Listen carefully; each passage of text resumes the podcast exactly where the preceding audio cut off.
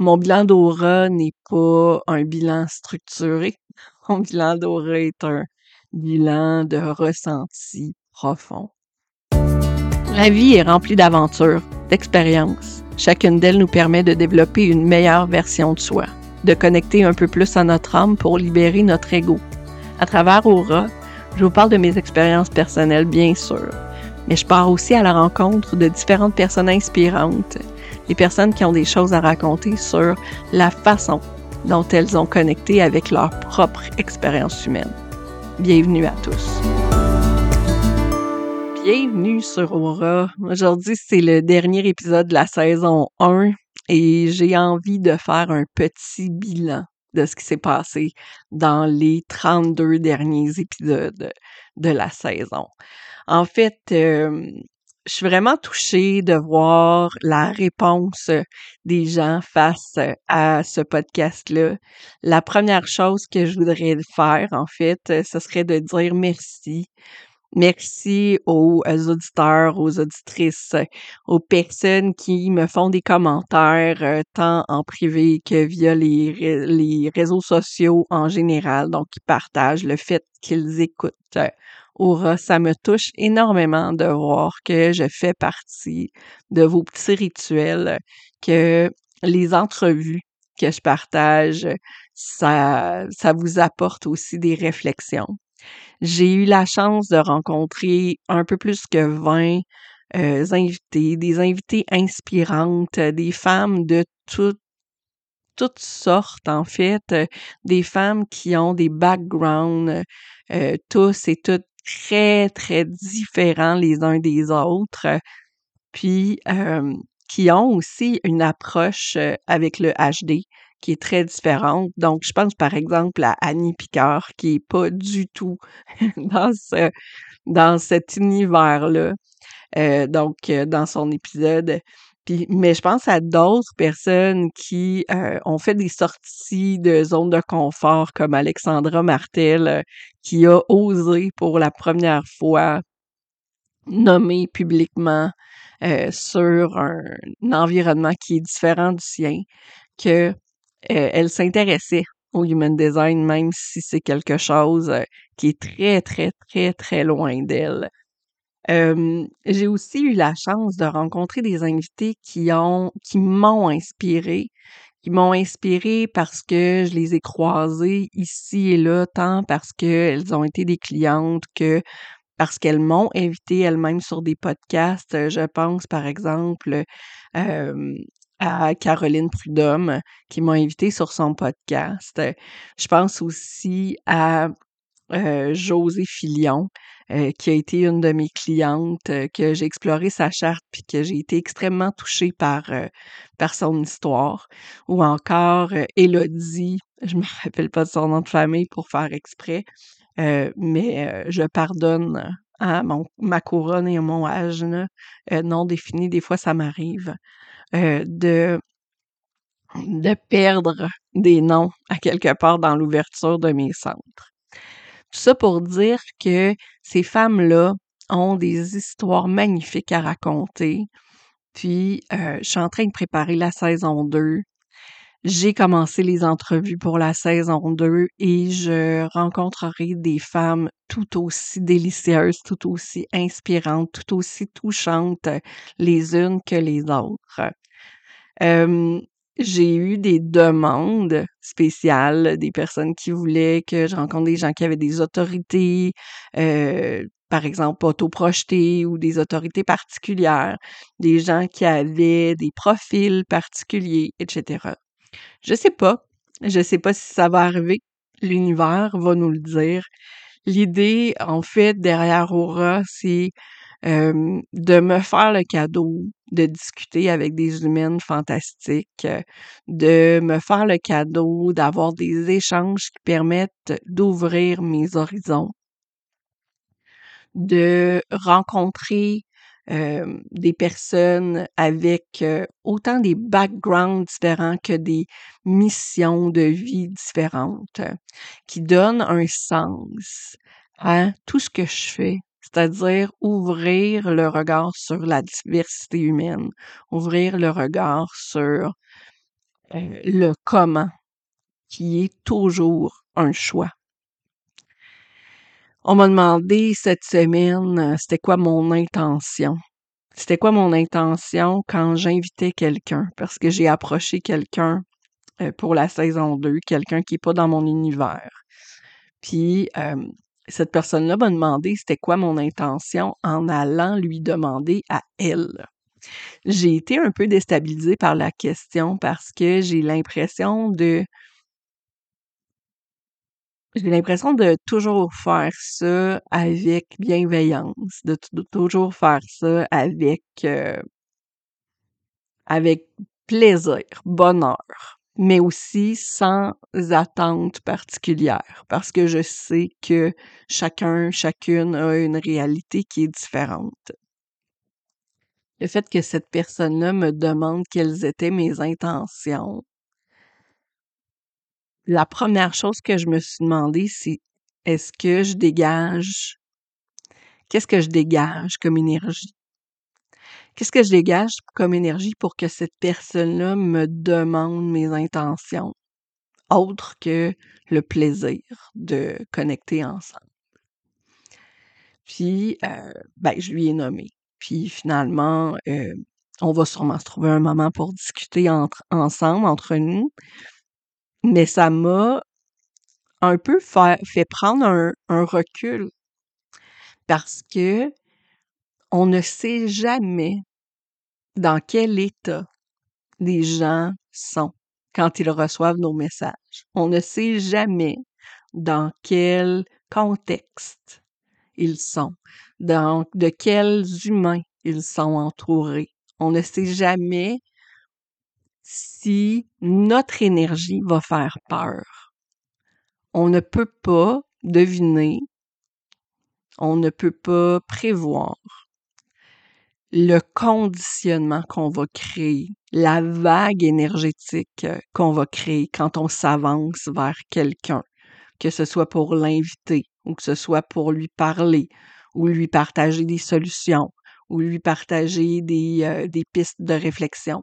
On ne le sait jamais. Et ça m'a ramené là. Ça m'a ramené au fait que moi aussi, j'ai des centres énergétiques qui sont définis. Moi aussi, quand je bouge, quand je me déplace dans l'univers, quand je m'avance vers des gens, même si mes intentions sont bienveillantes, même si je n'ai aucune intention cachée, même si je suis dans l'accueil de l'autre, je ne peux pas deviner de quelle façon la personne va me recevoir. Et malgré toutes ces entrevues-là, toutes ces rencontres humaines-là que j'ai faites, des fois, je, je, pars toujours d'une bonne intention, d'une intention bienveillante, d'une intention accueillante, d'une intention euh, ouverte à toutes les possibilités et je me laisse surprendre ça m'arrive encore d'être surprise par la réaction des gens. Ça m'arrive encore de prendre un pas de recul face à la réaction des gens à mes invitations.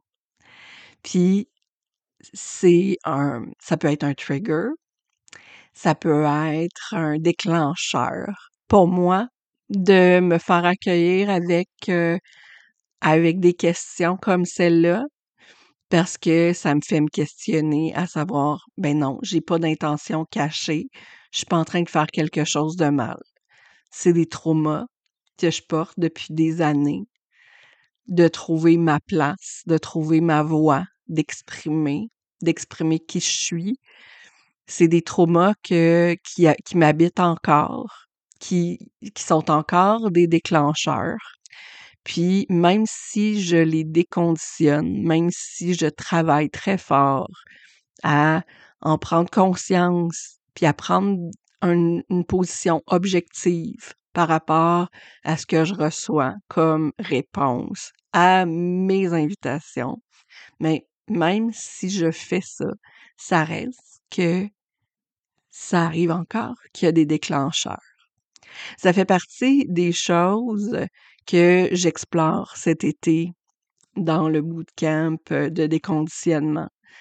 L'idée avec le déconditionnement, ce n'est jamais, ce n'est pas de d'arrêter de vivre des réactions face à des traumas qui nous habitent. Ce n'est pas de d'arrêter de vivre la frustration, l'amertume, la colère. Ce n'est pas d'arrêter d'être déçu. Ce n'est pas d'arrêter de se faire des attentes. Ce n'est pas ça. C'est de prendre conscience que, oh, OK, je me sens comme ça, je me sens inconfortable dans cette situation-là parce que c'est ça qui s'est passé. Donc, la saison 1 d'Aura m'a permis, comme humaine, de rencontrer une vingtaine d'autres humaines. Une vingtaine d'autres humaines qui ont tout un chemin. Un chemin à travers des situations, un chemin à travers des traumas, un chemin à travers leur propre réalité. Ce sont toutes des humaines qui m'ont inspiré à différents degrés, à différents niveaux, de différentes façons, soit par leur vécu, soit par leur réflexion, soit par leur profonde humanité. Et pour la saison 2, je compte bien rencontrer des humaines qui ont encore des backgrounds extrêmement inspirants. Pendant l'été, je ne prends pas réellement de pause. Donc, Aura va avoir une saison estivale également. Va avoir une saison estivale dans un autre contexte, dans une autre vibration. Je suis Manifesting Generator. J'ai plusieurs facettes. J'ai plusieurs passions. J'ai plusieurs, j'ai envie de m'amuser. J'ai envie de faire entrer du plaisir dans ma vie. Et la saison estivale, j'ai envie qu'elle soit sous le signe de la légèreté, sous le signe du soleil, sous le signe du plaisir il va y avoir du human design, il va y avoir des discussions avec d'autres personnes, il va y avoir toutes sortes de belles choses dans cet ordre-là. Mais euh, j'expérimente. Ma ligne 3 s'amuse dans l'expérimentation et euh, j'avais envie, j'avais envie de me faire plaisir. J'ai partagé récemment euh, une, une phrase de Raourou qui disait que les gens qui avaient une croix à angle droit n'étaient pas sur terre pour servir, étaient sur terre pour être eux-mêmes, pour se servir plutôt que de servir les autres. Et euh, ben en fait, mon plaisir, mon plaisir, ce que je rayonne quand je suis dans la joie, dans le bonheur, ben en fait, c'est ça qui sert les autres. Euh, j'ai un profil un 3, j'ai une croix d'incarnation à angle droit. Mon soleil conscient est dans la porte de l'intimité et je sens profondément que c'est à travers les partages les plus intimes, tant les miens que ceux que je permets à travers les entrevues, à travers les échanges que j'ai avec d'autres humaines. Je sens que c'est à travers l'intimité que je peux faire une différence dans la vie des gens et de plus en plus, de plus en plus. Et ouvrir, ouvrir le regard à toutes les possibilités, tous les choix infinis, les choix personnels, les choix profondément ancrés dans le corps, les choix qui sont faits à l'aide de l'autorité intérieure, de l'autorité intérieure qui permet de devenir pleinement soi, qui permet de connecter à qui on est le plus intimement pour finalement extérioriser notre autorité extérieure, extérioriser notre sagesse, extérioriser notre impact le plus puissant et le plus profond. Donc, c'est ça mon bilan d'aura. Mon bilan d'aura n'est pas un bilan structuré.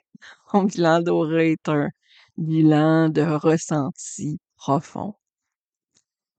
Un bilan de, de flèches qui pointent à droite euh, dans les variables. Un bilan d'ouverture, de, réceptivité, d'accueil. Et c'est ça que j'avais envie de partager aujourd'hui. Donc, je vous souhaite une belle semaine, une belle journée, une journée remplie de soleil, autant à l'intérieur qu'à l'extérieur.